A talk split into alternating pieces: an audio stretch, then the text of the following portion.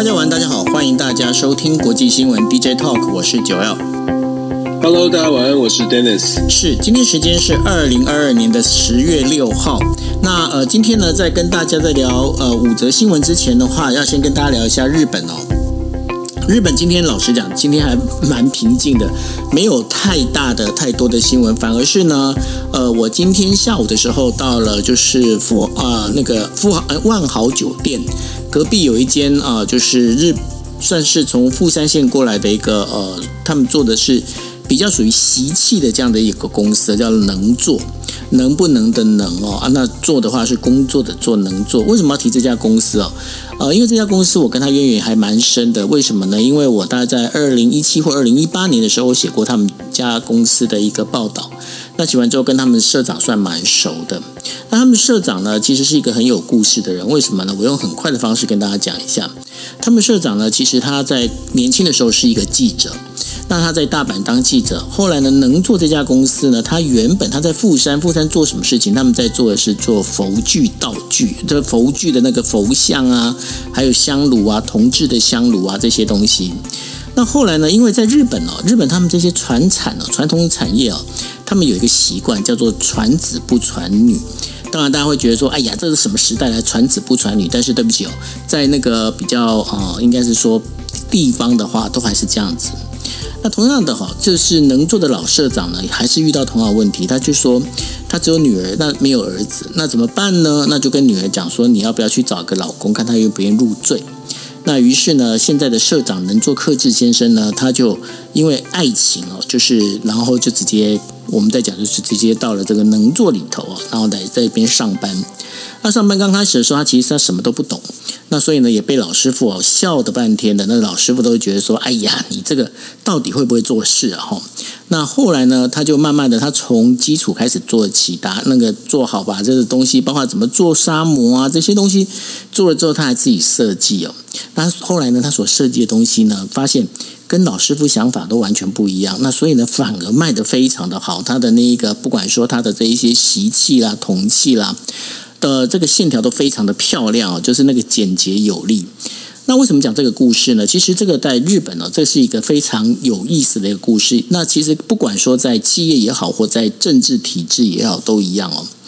呃，当你今天你这个政治体制或者是你企业走了非常长久，然后你一直没有新的 DNA 进来的时候呢，你很可能你会就会变会僵化，会僵化会老化之后呢，会使得呢很多时候你本身的这个原本好的体质哦，那慢慢的慢慢的就会衰老。那像台湾的话，我们也可以知道啊，你看哦，在像我们就拿我们台湾的中国国民党来讲好了，就是一样的道理。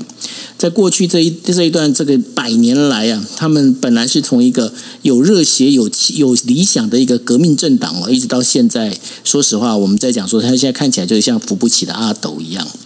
那一样的道理哦，就是说，它必须要有新的 DNA 进来。那新的 DNA 进来，这个 DNA 呢，也要能够产生好的效应。那所以呢，今天跟大家分享有关能做这家公司，大家如果有兴趣的话，也可以去就在万豪酒店隔壁哦，这个东西都还蛮好看的。好。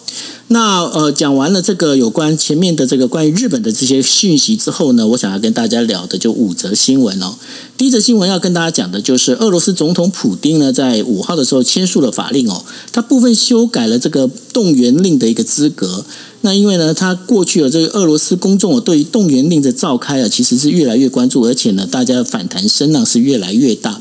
为什么呢？因为这个动员令，老实讲，就大家都觉得。不晓得你的动员令到底是真正的你要针对的是谁？你该对谁下动员令哦？而且呢，很重要一点哦，因为俄罗斯他现在在战场上可以很明显的发现一件事情，就是他的中低阶的军官呐，基本上呢，这有训练军官已经慢慢的、慢慢的，就是因为战争的关系被消耗掉了哦。被消耗掉之后呢，他即便在动员更多的这个我们在讲的后备军种哦，其实对俄罗斯来讲，这战情其实不会有太大的帮助。为什么呢？因为中低阶的军官没有办法去稳住，就是前线的战斗的话，你上面的指令没办法上，上面指令没办法下达到下面的时候，所以我们经常哦，现在在呃，不管说在一些社群媒体上头，或者是在呃乌克兰所发表的一些影片里面，会发现，哎，好像俄罗斯的有一些军人呢，不，他不就不打仗了。就直接呢，现在呃拿着白旗的就跑了哈。那类似像这样的一个状况，那所以呢，呃，普丁他也发现一件事情，就是呃，现在这个这样的一个动员方式哦，不仅是外外外外面的话没办法平呃没有办法平复哦，连里面的话都可能有所动荡哦，所以呢，他就呃赶紧就是先在修改他的这个动员令。那同样的，我们在看发现一件，就是一件事情，就是乌克兰他现在的这个军队啊，这有点像势如破竹哦。那整个的话，把这个原本呢，这个我们在讲的，现在已经打到赫尔松。那赫尔松呢，也许在最近，这就是我，也许我们讲完之后，也许在这个星期里面呢，也许他就会被拿下下来了哈。那他们陆陆续续的收复失土这样的一个做法哦，也让美国开始就是会在想说，哎，那乌克兰到底到底要打到什么时候？那这样的话，接下来美国还有欧盟各国的话，他们在在打什么算盘哦？那这是一个很值得在下个星期里面很值得关注的一个重点。那另外的话，我们也必须要提到的，就是因为乌克兰的这样的一个危机哦，就是俄罗斯的危机啊，那也使得呢开始有很多的外资啊，他们开始从中国金融市场纷纷的撤走撤退。为什么呢？因为呢，其实大家都要发现一件事情，嗯。这个中国现在最近的话，跟俄罗斯的关系哦，还是一直都关系是比较好，反而跟美国关系有点有点微妙哦。那所以呢，这使得这个外资哦，看在中国里面的外资呢，开始就是纷纷的有，等于说他们开始是出售出售在中国的这些资产哦。根据中央会计公司的它的一个数据表示，到八月底哦，外国投资者持有中国债券的总金额是高达三万四千七百五十六亿人民币哦。那连续七个月往下降，那这个时期的这个资本外流的那个呃现象的话，已经已经外流出了就是五千九百四十亿人民币哦。那这样的一个外流现象呢，当然对于这整个一个哦，就是我们知道嘛，这钱哦，这什么都怎么都没办法骗，这钱就是最不能骗人的。钱往哪边走的话，你大概就知道这个地方到底它的那个经济发展会怎么样哈。那所以中国这样的一个往下，等于说外资的一个外流，对于中国，尤其是这时候我们在讲说中国准备进入了，就是中国的这个呃，就十月的十月十六号的时候的这个人大，那到底这样的一个做法里面，它对于中国的话，到底会不会有一些政治上的一个影响？那另外的话，我们当然也要提到了，就是。由马克宏呢，就是法国总统马克宏，呃呃，就是在呃发起的一个由四十多个欧洲国家所组成的新的一个联盟，叫做欧洲共呃政治共同体 （EPC） 啊。他第一次的会议呢，在捷克的首都布拉格开幕。那这次参加的国家呢，总共有四十四个国家啊。那当中有二十七个是欧盟的成员国，另外有非常有趣的，就是这当中呢，包括了。非欧盟的成员国里面的英国、土耳其、挪威还有乌克兰哦，那英国我们当然知道嘛，英国呃就是脱欧之后哦，他这样子的参加了这个 EPC，会不会让英国呢重新再回到欧盟的这样的一个阵营里面？这是第一个被观察的点。第二个，为什么是土耳其？因为呢，欧盟我们在讲说，欧盟他也在那个土耳其也在讲说，哇，你为什么不让我加入欧盟啊？吼，那这件事情的话，马克龙做这件事情，是不是希望能够拉拢土耳其呢？不要再靠俄罗斯那么近。另外还有一个，为什么是挪威？挪威进来的一个最主要原因，因为挪威其实也是欧洲非常大的天然气的生产国。那把它拉进来之后呢，对于这个欧洲这个国家里面啊，当然是有一些最大的一个加分。最后一个当然也是为什么有这个 EPC 哦，乌克兰的原因当然是非常的重要。但是我们就非常好奇哦，可能待会要请 Dennis 来跟我们分析一下。到底这个所谓的欧洲政治共同体 EPC 啊，跟 EU 之间，他们到底有什么不一样？为什么马克宏啊要再搞一个叫做这样的一个欧洲政治共同体 EPC？他到底心里面在打的是什么算盘？马克宏真的是想要取代过去的在德国的那个梅克？他希望能够当欧洲的一个最大的老大哥吗？还是呢？他有一些其他的盘算？那这 EPC 在未来的走势，虽然说他这第一次的会议里头，当然一定是讨论到有关于俄国、俄罗斯跟乌克兰之间的战争，但是 EPC 未来的一个等于说它的一个状况。跟 EU 之间怎么去做区分呢？待会请 Dennis 来跟大家做一个分析。另外一个就是刚刚也有提到了，就是呃，在今天傍晚的时候啊，韩国参谋呃参谋长联席会议宣布啊，有十二架北韩的军机呢组成编队，在下午两点的时候，从朝鲜上空呢开始进行的就示威飞行哦。它就要进入韩国设定的所谓的特别监视线的南边的时候，南侧的时候，韩国军机哦立刻出动三十架飞机相对应哦。那当然，韩国军方呢，就是的对于这个部分的话，他说，朝呃北韩的这个进行飞行编队，然后呢，韩国军机呢进行所谓的射击训练哦。那这当中的话，我们可以知道，这个整个冲突感觉上就有一点点在升温哦。除了这以外呢，还有美国的航呃，就是核子动力母啊航空母舰哦。然后呢，它已经重新部署部署回日本海，在呃五号的时候，尤其是在呃日美韩的这样的一个海上进行了这个所谓联合训练演习，基本上呢也都是在要遏制哦北韩哦不要再在那边轻举妄动，因为呢，其实对于北韩来说，北韩最不想看到的就是日本、韩国跟美国他们整个联合在一起。那在这整个一个状况里头啊，那当然北韩的话，它今天又射了两颗飞弹出来了哦。那射两颗飞弹，安理会也召开了临时会，日本也发生了谴责，韩国也发生了谴责，然后呢，这个美国也发出了谴责。但是呢，对于北韩来讲，北韩金正恩哦，他到底想做什么事情？有人就在讲，金正恩会不会就是想要逼着美国承认？呃，让北韩也成为一个拥有核武的国家呢？那这个部分的话，我们也可能要请呃 d e n i s 来帮我们做一下解释哦。那最后的话，跟大家讲的就是有呃，这个有一一名男子在六号的时候闯入泰国东北部的一个儿童设施哦，就是有点像孤儿院这样一个设施，开枪呢和用刀杀死了将近三十七个人，当中有二十名是五岁以下的儿童，而这嫌犯呢，他是三十七岁，他曾经是当过警察。但是呢，因为吸毒成瘾，在六号六月的时候呢，被警方开除。那根据他的报道呢，他在作案的时候，很可能就是因为吸了毒品的关系哦。那在这一个整个状况里面，我们在讲说，世界已经够纷乱了。那泰国这样的一个状况，让我们看了也非常心疼。那希望呢，这呃，就是呃，不幸过世的这些小朋友们哦，他们是真的能够安息哦。好，那这就是我们今天为大家带来的五则新闻。我想说，呃，赶快的请 Dennis 呢来跟我们大家做一个分析跟解说，Dennis。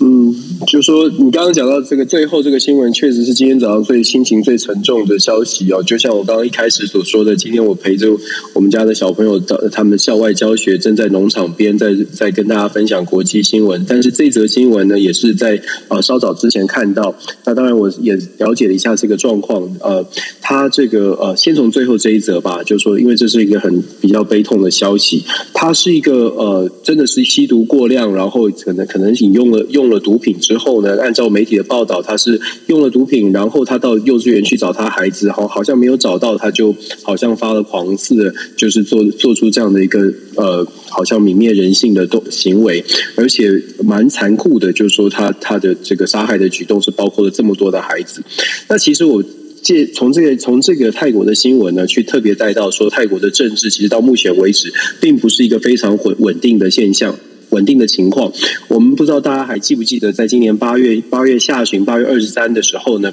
我们曾经分享过一个关于泰国政治的新闻。当时泰国的反对党向宪法法庭提出释宪，释释宪是什么呢？就是因为泰国其实，在二零一四年军事政变之后，帕拉育这个总理，他当时是军呃陆军总司令，他就取得了政权。可是按照宪法，泰国现有宪法的规定是二零呃二零一四年起算的话呢，事实上宪法规定最多领导。老人只能担任八年的任期，所以当时反对党就提出了视宪宪法法庭，让大家在外界看起来好像也有一点呃惊讶的是，当时宪法法庭说五比四以五比四的这个决定呢，暂停了帕拉育的总理的职务。可是，在就在呃这呃四五天之前呢，上个星期。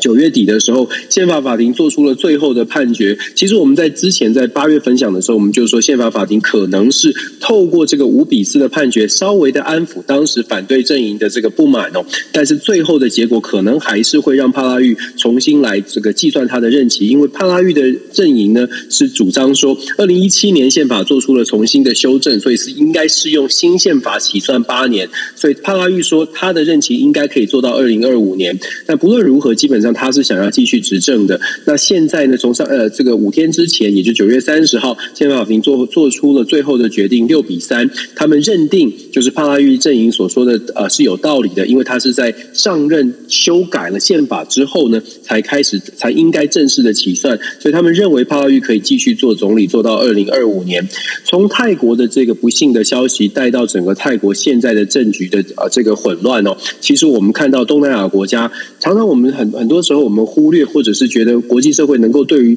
东南亚地区的帮助是有限的。之前的缅甸不知道大家还记不记得，到现在还是一样的，缅甸还是缅甸。然后国际所说的联合国的声明之后呢，也就没有然后了，然后就没有然后了，常常是这样。所以我们在从泰国的政治可以带到其实国际政治的现实，现实是说我们看到了很多看起来想要合作，可是最终还是得回到到底有多少的资源，到底有多少的能耐，可以把这个合作继续延伸下去哦。那从这一点，我再拉回到。今天我们分享的第一条，呃，这个前面的新闻，乌俄战争的状况呢？现在最新的情况，普丁当然他强调的是，这四个四个乌东地区的省份都是属于俄罗斯需要保护、需要需要协助的地方。这样的一个声明，事实上也呃，然后再加上泽伦斯基的声明哦，我们可以确定的是，乌俄战争想要在短期之内看到用和平的手段来解决，其实难度是非常高的，因为其实双方到目前为止看起来都想要这个。硬碰硬哦，打到打到让对方觉得我必须要坐上谈判桌。那目前呢，虽然我们看到乌乌克兰好像是这个呃，在战场上有明显的这个反攻反攻，而且有有所成效，可是要特别担特别注意，也特别令人担心的是，俄罗斯在被被逼急的情况之下，尤其是普京哦，在被逼急的情况之下，究竟会不会使用比较决绝的手法，也就是呃。这个呃毁灭毁灭性的核子武器哦，这是西方国家都很担心的。我们昨天其实有跟大家分享过。那现在呢，我们一方面看到乌克兰的进攻，可是其实昨天俄罗斯也在也透过从伊朗买的这个无人机，可以是可以说是自杀性的攻击者无人机哦，呃，攻击了这个呃靠近基辅，其实只有大概九十公里左右的一个城市。这个城市非常接近乌克兰的核电厂，也有军事的基地，所以我们不能确定它是。攻击核电厂还是攻击军事基地？可是可以确定的是，目前采用无人机的攻击，而且攻击基辅，这个讯号有可能代表的是乌呃俄罗斯可能在下一波的，或者在他被逼急的情况之下反攻，呃，可能用飞弹，可能用其他的方式攻击基辅的可能性又再次往上升。也就是说，回到我们刚刚所说的这一场乌俄战争，我恐怕在战场上面还会再继续争斗一阵子，这是我们不愿意见到的。可是现在的状况看起来距离和平还有很长的路要走，我们可以持续观察。当然，这跟后后面的我们也说了，这跟后面的包括了能源的挑挑战，还有美国带领的西方国家是不是？能够提供乌克兰足以支撑继续打下去的这个动力哦，那当然这就政治经济全部都联动在一起。接下来我们就从这点延伸到所谓的欧洲共同欧洲共同体，或者是欧洲政治共同体哦，共同社群。因为它这个新的组织呢，马克龙提出的这个新的组织啊，它名称名称叫做什么呢？叫做呃 European Political Community，European Political Community。这个情况是说，呃，法国的总理马克总统马克宏提出这样的一个提案。这个提案是希望说，现在的欧盟，也就是二十七个国家的 EU，以及现在的北约三十个国家的北约，各自好像都有主要的目标哦。欧盟是整体的，就是整个欧洲共同体呢，包括经济社会、社会安全、福利政策等等，通通通通都包括。包括在议题之内，安全也在其中。那么北约呢，是主要是一个军事合作的体体制。可是因为 EU 跟 NATO 都有设定蛮蛮强的这个。条条框框，也就是说，要加入不论是欧盟也好，或者是要加入北约，事实上都需要全体会员的会全体的这个成员国的同意，而且门槛是很高的。我们之前也跟大家分享过了，乌克兰想要加入这两个组织，事实上都不得其门而入。虽然大家说要支持，或者甚至是有一些呃国家说要给予快快速通关哦。问题是，问题是，呃，即便是快速通关，恐怕都要五年、十年以上。所以，马克龙有一个新的提案，我们想想一个方法，让更多的欧洲国家可以 work together，可以一起来合作。合作的议题呢，可能特别的设定一些大家比较少争议的。所以马克龙提案的这个欧新的欧洲政治社群或者欧洲政治社这个群体哦，这个组织哦，它的这个目标呢，放在两个重点上。第一个是在移民政策上。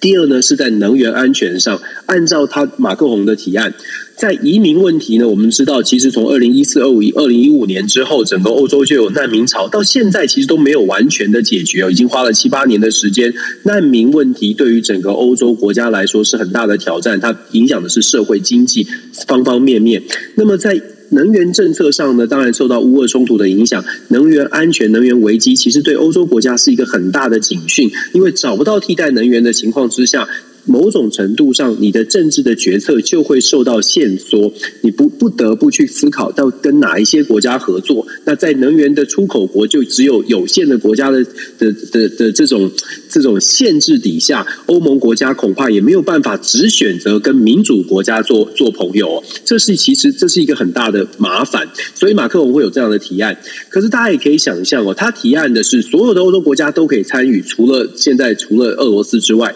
大家都可以参与，问题是大家都可以参与的意思是，大家的意见会非常的多。大家的意见非常多，它代表的是，就有很多国家觉得，那既然有欧盟，又有北约，然后呢，这些国家。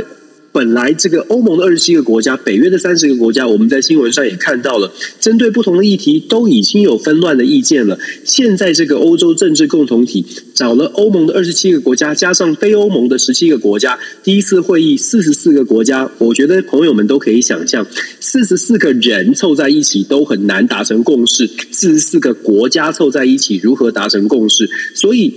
基本上支持的人会说还不错不错，我们有一个机会可以至少针对特定的议题，能源跟移民的这个两大两大问题，至少少一点这个纷争，我们可以先谈。可是另外的不太不太。认为有不太这个认为有有会有效率的国家呢，会说好，我可以参加，但是我不认为会有什么样的结果，但是大家也不敢说不去不去参加。这其中啊，比较有趣的观察观察值得观察的国家就是英国了，因为英国首相的 Charles。这个我们知道，英国脱欧，英国脱欧就像九欧刚刚有问到的，英国脱欧之后，他加入这个欧洲政治共同体有什么意义呢？其实意义是蛮大的，因为英国脱欧之后，我们知道在经济社经济的这个这个部分呢，好像跟呃呃欧洲国家就开始就有一点脱离了。那在英国呢，一直以来脱欧之后，为什么英国会脱欧？就是因为英国有一部分的，譬如说保守派的阵营认为英国就应该是英国的英国，这个在全球很多的国家最近都有这样的情况有，尤其。是政局非常混乱的时候，越来越多国家就会先保持着自扫门前雪的这种心态，先守护好自己。所以英国的 Charles 本来他在保守派阵营应该保持的是脱欧了，我们就应该要跟欧呃欧盟欧洲国家。保持一定的距离，可是 Charles 呢做出这样的决定，他要参加参加参加这个欧洲政治共同体，他所传递出来的讯号，一方面是想要告诉大家说，英国跟欧洲还是在某呃很多的议题上面是愿意合作的。另外呢，他参加了这个组织呢，事实上某种程度也是避一避他现在在国内遇到的一些政治上的一些挑战哦。我们知道之前也跟大家分享过，英国 Charles 他在上台之后提出了减税的方案，十天之内就翻转了。因为风这个挑战太大，反弹太大，对于英国国国内的民众来说，他的这个减税政策没有让英国的经济感觉呃前景变得更好，反而是让大家觉得更加的失望。所以英国在这一次的这个政治政欧洲的政治共同体的这个会议上呢，Charles 希望透过加入跟欧洲。感觉起来是走的稍微近一点。第一方一方面是避风头，另外一方面也是寻求看看有没有什么机会可以带出一些好处，带到一些透过合作可以带出一些好处，来减少脱欧之后欧洲国家对于英国的这个怀疑哦。所以是拉近关系也很重要。那再者呢，其实，在英国国内。因为保守派的阵营到目前，目前保守派事实上他在英国的民调是大幅的落后了现在在野的工党。可以，我们可以大胆的预测，现在只是等待下一次的大选什么时候登场哦。下一次大选登场的时候，非常有可能是工党会取代现在的保守派阵营来啊担任英国的执政党。如果是这样的话，其实 Charles 加入了欧洲的政治共同体，也可以说是帮未来可能执政的工党有一个解套的一个效果。因为工党之前在之前的这个选举当中，被大家被保守派的选民认为说，哦，你就是想要跟欧盟走在一起，你就是大欧洲的想法，对英国本身的国家利益是有伤害的。那现在因为 Charles 参加了这个欧洲政治政治社群，所以工党如果延续参与欧洲的运作呢，也会少一点批判呢。所以。某一种程度来说，Charles 做的这件事情也帮英国未来跟欧洲之之间的关系拉了近一些，也为未现未来有可能执政的、可能立场上不同的工党呢，也可可以说是拿开了一扇门哦。未来的这个可能合作的可能性变高。不过，即便是如此哦，我们说了，因为整体的资源或者是现在的全球的纷争，在这样的纷争的情况之下。集体所谓的 collective action problem 就是很明显的，就是说共同共同行动的这个困境哦，在这么多的国家参与的这个新的欧洲共同社群，其实我们看到的挑战可能会比它的它的这个呃效益来的更多。也就是说，我会觉我自己会觉得说，象征性的意义稍微大一些，实际上真的要拿要看到法条，或者是实际上有什么政策可以落实。如果欧盟做不到，二十七个国家的欧盟做不到，然后三十个国家的北约也很难有共识，那么要期待连欧盟跟北约都不是的这些另外的这个非非这些欧盟北约成员国加入进去的四十四个国家要有一些共识，其实难度很高，我相信大家可以理解哦。那再来，我们谈一下整个朝鲜半岛的局势。其实，朝鲜半岛的局势，我们之前有跟大，我在 DJ Talk 也是跟大家讲，整个亚洲地区哦，其实最危险的台海，我们很关心，那是因为我们在台湾。可是，真正最呃比较令人担心的，恐怕是朝鲜半岛。为什么这么说？我们之前有说过，朝鲜半岛呢，南北韩。首先，南北韩这两个国家，他们并没有所谓的什么合合并的问题。这两个国家是真正的敌对，虽然在情感上面、文化上面有一些交集，可是仔细看这两个国家过去这几十年来的发展，从韩战之后分开之后的这几十年的发展，这两个国家并没有在讨，并没有非常的这个呃融洽的相处哦。事实上，双方因为国力是势均力敌的，至少在战军事的实力上面，并不并没有太明显的差距，在没有太明。显的差距情况之下，大家可以，我们可以自己套入你是金正恩或者你是韩国总统的角色哦，你去思考说，我没有比你输输到哪里去，我受到你的威胁，我不一我不一定要退让，这跟我们跟这个我们的两岸关系是不太一样的。两岸关系是因为实力有明显的差距，所以我们必须要用智慧，用智慧代表我们有有需要，我们会用更多的理智来思考，怎么样来呃争取我们自己和平生存的这个空间。可是南北韩不太一样哦，因为南北韩两两国的军事实力其实差距有限，再有再加上北韩有核子武器，所以这种情况之下呢，心态上就是如果我受了委屈，我不会我不会轻言的，就是放弃，轻言的就是啊，我认输投降。北韩。现在传递出来的消息，去传递出来的讯息很清楚的是，美国要求北韩去核化。我们之前有说过了，对于金正恩而而言，去核等于是要他放弃政权。去核之后，他完全没有任何的安全保障，未来对他的政权绝对是危险的。他看着乌克兰放弃核武之后面临到的挑战，他更不可能放弃所谓的核武。这一点呢，造成了金正恩必须要更强势的去表达他的立场。所以，一方面透过他现在最近的这些军事行动，不只是飞弹试射，现在最新的是他连战机都派出来了，跟过去不太一样，战机也飞出来了。他想要传递非常强的讯号，也就是美国不要美国或者是任何其他国家不要再妄想。北韩会放弃核武，这是他出释出的强力的讯号。第二个方向呢，他也透过释出这个强力的讯号，去试探到底美国有几斤几两重。所谓的几斤几两重，是指金正恩当然知道现在全球的局势如此的混乱，美国有着乌俄战争这个战场，必须要必须要投入大量的资源去协助，美国还要面对。所谓的东南亚，就是稍微南部一点的所谓的台海的冲突，美国也必须要去做出相关的应对跟准备。在这样的情况之下，更别忘了还有中东的问题哦。所以在这样的情况之下，北韩做出强势的动作，他也在试探美方到底有多大的力量来做出一些回应。如果金正恩做继持续进行飞弹试射，而且呢，他也派出了战机，可是美方的回应相对来说是是是温和的，是没有很强势的去做回应。事实上，金正恩大概就知道，OK，我在谈判桌上，我的筹码其实是蛮多的，因为在现在的变局当中，美国大概必须会呃跟我必须跟我妥协哦，否则他会。又再次制造出一个呃一个一个很大的麻烦，所以其实对美国来说，这也是美国的一大挑战，就是资源如何分配。我们在这边特别要讲讲强调的是，美国其实在对乌克兰的援助真的投入了非常多，至到目前为止，美国投入在乌克兰的军事武器的设备的援助已经超过了一百五十亿美金，超过一百五十亿美金，而且最新的状况是，美国还要再投入，这两天美国又宣布了再投入六亿六点二五亿美金。我们看到的是美国的军事援助，可是大家有没有想过，军事援助或者是武器设备的投入哦，它并不是说无没有，这是 unlimited。就是它并不是像饮料机一样，你按下去就有饮料的。事实上，它是需要有继续的，譬如说，呃，飞弹要有继续的产量，或者是能源，呃，这所谓的所谓的原物料要有继续的继续的这个供应才行哦。现在的武器，我们就讲很简单的，就说我们大家在新闻上面看到的，供应乌克兰的这个标枪飞弹、标枪式的反坦克飞弹，雷神公司所出的，雷神公司一年可以制造出多少多少标枪飞弹呢？根据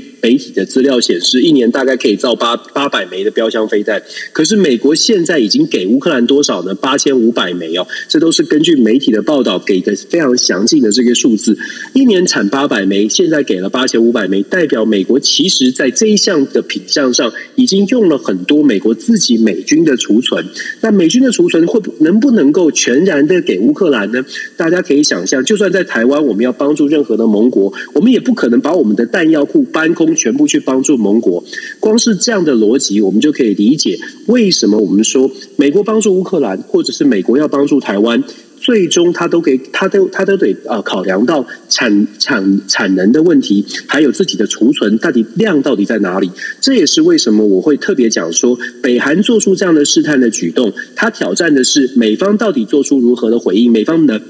能不能做出回应？其实这也是在美国很很多人在呃讨论的话题哦。就说美国的这个 capability 是不是还 capable？不是不能打，或者是不是不不是已经不是输呃不是这个美军没有能力，而是在整个的量能上，其实它是它一定有它的限制，没有没有超，就不像以前就是大家想象的，好像没有限制的这个超级超级这个美国队长哦，是让美国也有它一定的限制，不是无穷无止。性的能够供应这些条件、这些要素，把它综合来分析，我们就可以了解为什么现在在美国或者在现在呃在讨论国际政治哦。这个国全球的纷乱的状况，为什么会让大家会啊特别会去会是说要很冷静、很理性的来思考如何来面对这个问题，很诚实的面对这个问题？因为把所有的限制加起来，不是只有美国有限制，俄罗斯也有限制，乌克兰也有限制。但是呢，大家都在盘算着，大家不知道的是你的底到底在哪里？没有人会把自己的口袋完全掏出来，很清楚的告诉了别人说：好，我有几枚飞弹，我有多少的量能，我的我的飞。弹呃，现在要制作新的这个高科技的飞弹，我有没有足够的晶片？没有这种不可能是完全透明的，有办法去估算。所以其实各国都在猜测，就是因为各国在猜测。我们说国际政治里面呢，特别在讲说各国在猜测，猜测的基础都是所各国所释放出来的这个 signal，就是讯号。如果你释放出来的讯号很强，那么大家会说，就像我们玩玩牌、玩吹牛一样哦。你你就在大家就在比赛，有些时候呢，你是真的在吹牛；有些时候呢，大家很明显的看出来你在吹牛；有些时候大家看不出你在吹牛，那别人就会稍微的谨谨慎一些。可是以现在这种局势，美国已经给了乌克兰这么多，大家在算的时候，大其他的国家在盘算的时候，就会想说，到底美国的底到底有多深？目前以美国对于乌克兰、对于台湾、对于整个其他盟国的支持。会让会让北韩这样的国家越发的去觉得去认为说，大概美国的底呢也有也有一定的限度哦，所以他们现在你会发现这些国家会越来越大胆的去做出一些动作，它有试探的效果，它有它有这个表达强硬的这个态呃效果。事实上，就是因为。在北韩这种国家的盘算之下，他认为在目前的局势当中呢，美国真的能够再再做出强硬的回应的这个能力是有限的。这一点怎么证明呢？其实从白宫，我们昨天有说过，白宫发言人已经说了，美国现在呢认为。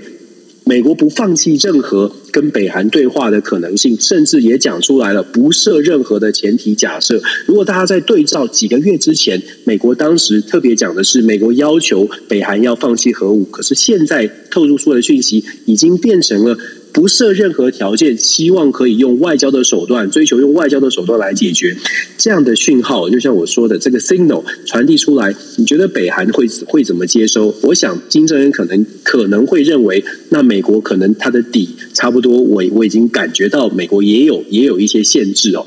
我们看国际政治讲，今天讲讲分享的这些，我们其实看国际政治，为什么大家我们会说把所有的资讯必须要呃放在一起来来讨论，包括欧佩的决定、欧盟的决定，这些国际政治的新闻，你把它拼拼凑在一起之后，可能会比较清楚的知道哦，现在的美国、现在的中国、现在的俄罗斯究竟如何看待局整体的局势。如果我们只看一个点，譬如说我们常常才会常常会遇到的一个迷思，就我们只看美国，我们。只看美国，就会看到美国在对外的呃宣传，对对外的这个说法上面是表达很强势的，因为。没有任何国家会示弱，可是如果我们只看美国，没有看到它跟其他国家一些微呃细微的互动，我们可能会有一些误解。误解是好像这个世界，好像这个世界仍然是当时的美国一超多强的体系。我们这样我的这样分析呢，当然给大家一个参考。各位所有的朋友在线上一样的，如同我们一直以来所说的，大家真的可以多多多听听看各各个各家的评论哦，然后自己去思考，你觉得哪一个说说的稍微有一点道理？然后根据你听到的评论，做出一些判断，就是对整个国际局势的判断。最重要的，我觉得其实我们做我自己在分享国际新闻，其实最重要的是希望台湾的朋友们真的去思考，台湾在国际呃整个国际局势当中，我们到底站在什么样的位置？站在什么样的位置，决定我们想要未来要怎么走，或者我们想要用什么样的 solution 来面对这种国际的国际的变局。我觉得这真的挺重要的。我们除了正能量之外，需要的更多的是扎扎实实的准备，这才是这才是呃，我们我我想分享国际新闻的一个重点了。我觉得这个是这是今天我们谈的这个非非常非常多啊，就好像。很杂，可是你仔细仔细去思考的话，就会发现，在目前的变目前的这种局势哦，真的是很不稳定。然后各国都在各自的盘算，我觉得台湾也要好好的来妙算一下，这层挺重要的。不过接下来你的老学长应该会很忙哦，因为十一月的时候，呃，G 团体要在印啊印尼召开嘛。那然后呢，呃，就是拜登也透过了就是白宫的记者团哦，他也表示了他不排斥跟普丁见面，因为他上一次跟普丁见面是在二零二一年的时候，在瑞士的日内日内瓦。那另外的话，当然他在这一次的这一个呃，我们在讲集团体的时候，他也要跟中国的就是国家主席将那个习近平见面。那所以呢，接下来这个当中，十一月这一次的呃集团体，对于美国，尤其是对于拜登来讲啊，是变得是非常重要的一一个事情。那另外还有一个事情，就是说，也是在今天哦，拜登跟记者团那边提到了，就是说，对于呢呃，OPEC 他把这个确定要等于减产两百万桶原油这件事情啊，他觉得非常失望。然后呢，他要开始想一些其他的对策。你觉得他这两件事情，他都能够达到他想要的目标吗？你问的问题就是很关键的，也是大家想知道的。现在对于美国，这就是为什么我刚刚很也是很婉转的说，就是我们不能真的只看到美国正向的消息，我们可能要面对现实来看，现在美国遇到的困境。美国其实在我自己在华府的这个拜会哦，其实大家真的是有一种比较担心的感觉。所谓的担心是指美国也在思考说，我现在的能力到底能够做到什么？国际的变局这么多，哪一件事情是优，哪一些事情是优先的？毫无疑问的。现在对美国来说，排序上哦，第一优先是乌俄战场，第二是对。对中国的这个跟中国之间的竞争，当然台湾的议题就包括在其中，然后其他的都是次要的。伊朗核协议，你看没有人在谈了，也没有机会，没有时间谈了。北韩的话题现在等于是又突然造成这个拜登的一个很大的头痛，所以。我们刚刚才说，为什么要仔细的去看白宫的说法？当白宫说出来不设前提跟北韩做谈判的时候，其实你应我们就要解，我们就应该要理性的解读说，现在确实对于拜登来说，北韩问题能外交解决就外交解决，不要再横生枝节。其实他非常的担心，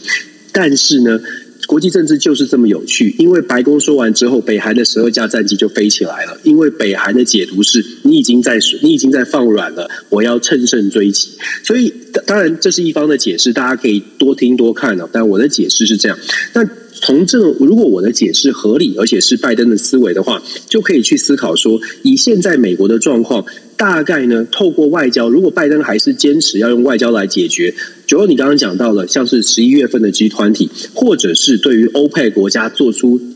几乎真的是激进打脸的这个决定哦。事实上，拜登现在非常努力的要去思考的是，谁可以取代欧佩国家？我必须很直白的说，一。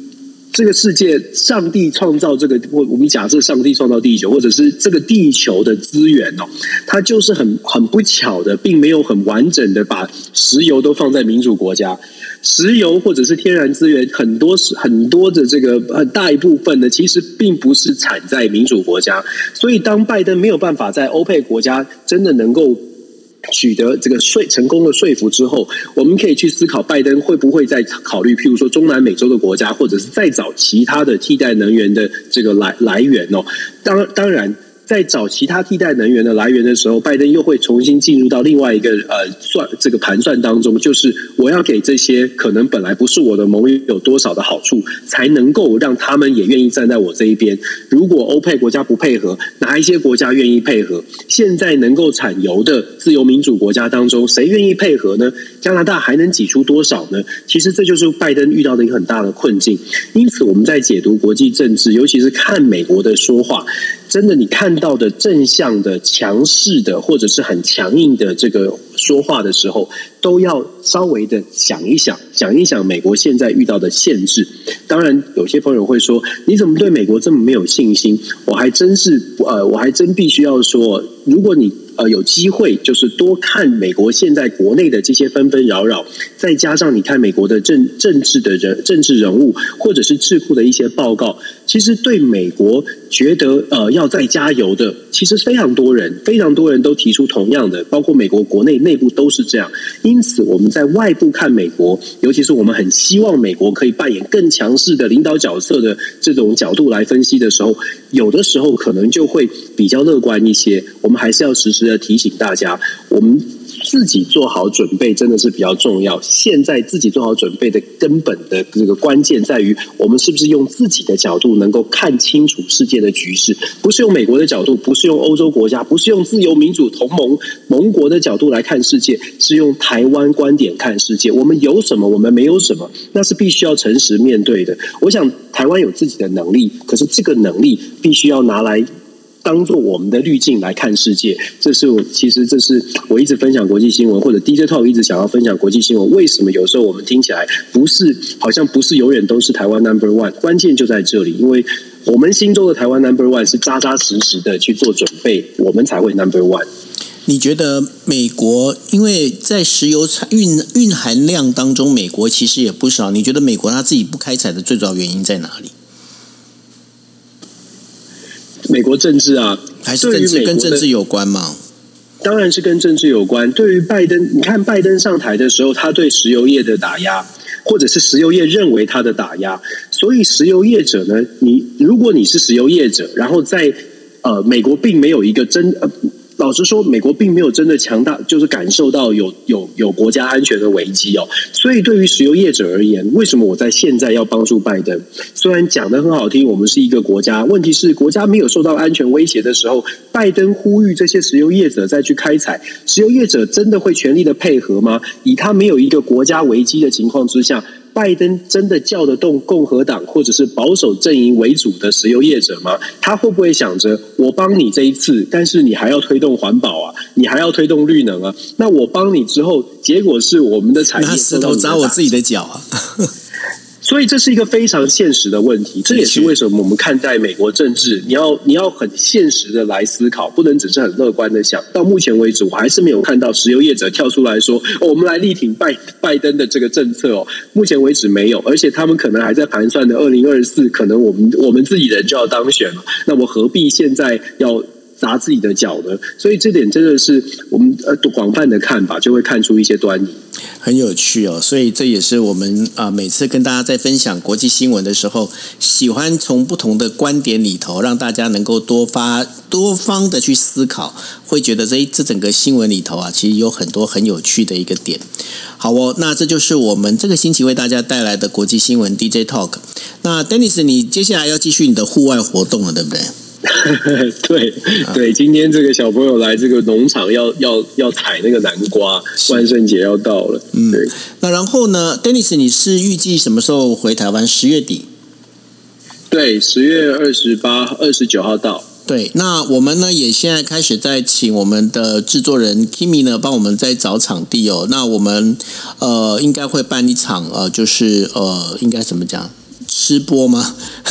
热炒直播，热炒直播，对，我还没有试过这样，但是应该蛮有趣。好，那如果呢，我们到时候我们把这个地点跟呃做法想清楚之后，我们会在我们的节目里面跟大家说。那希望大家报名哦。那到时候报名的话，哎，你们有报名一定要来呢，要不然我们给的定金没来的话，就很尴尬，就变成是我跟 Dennis 我们要吃到撑哦，千万不要这样害我们，拜托哈。不过在网络色情时代，不是都什么万人点赞、一人到场吗？很我就怕这种东西啊！我讲 真的要这样子的话，我要交给你。我说我都不知道，我我立刻就是立刻来一个，就是当场我就说，哎呦，我有我有啊！不是，现在很现在很厉害，用一个借口，你知道什么借口吗？什么借口？我这个孔医师就知道，孔医师在底下听啊，用的借口叫做。哎，不好意思，我确诊了。这个好烂的借口啊！好烂，好烂，好烂。OK，好了。所以呢，呃，大家拜托拜托啊！如果你们真的要参加的话，你们确定报名之后，你们一定要来。那至于什么报名方法啦、地点啦，然后这些相关的细节，我们想好之后，我们在 Dennis 回台湾之前，我们会跟大家说。OK，好，那这就是我们今天为大家带来的国际新闻 DJ Talk。那我们在呃下个。哦，接下来是双十节了。哎，你你那个双十节，你们在你们侨界有在做一些庆祝活动吗？有啊，升旗典礼啊，什么都会有的，都会有嘛。哈，OK，好。那我们的下星，我们下星期的话是十月十一号，也就是星期二的时候，一样哈啊，晚上的在台北时间十一点四十五分，我们国际新闻 B J Talk 再见了，谢谢大家，晚安，拜拜。感谢，晚安，拜拜。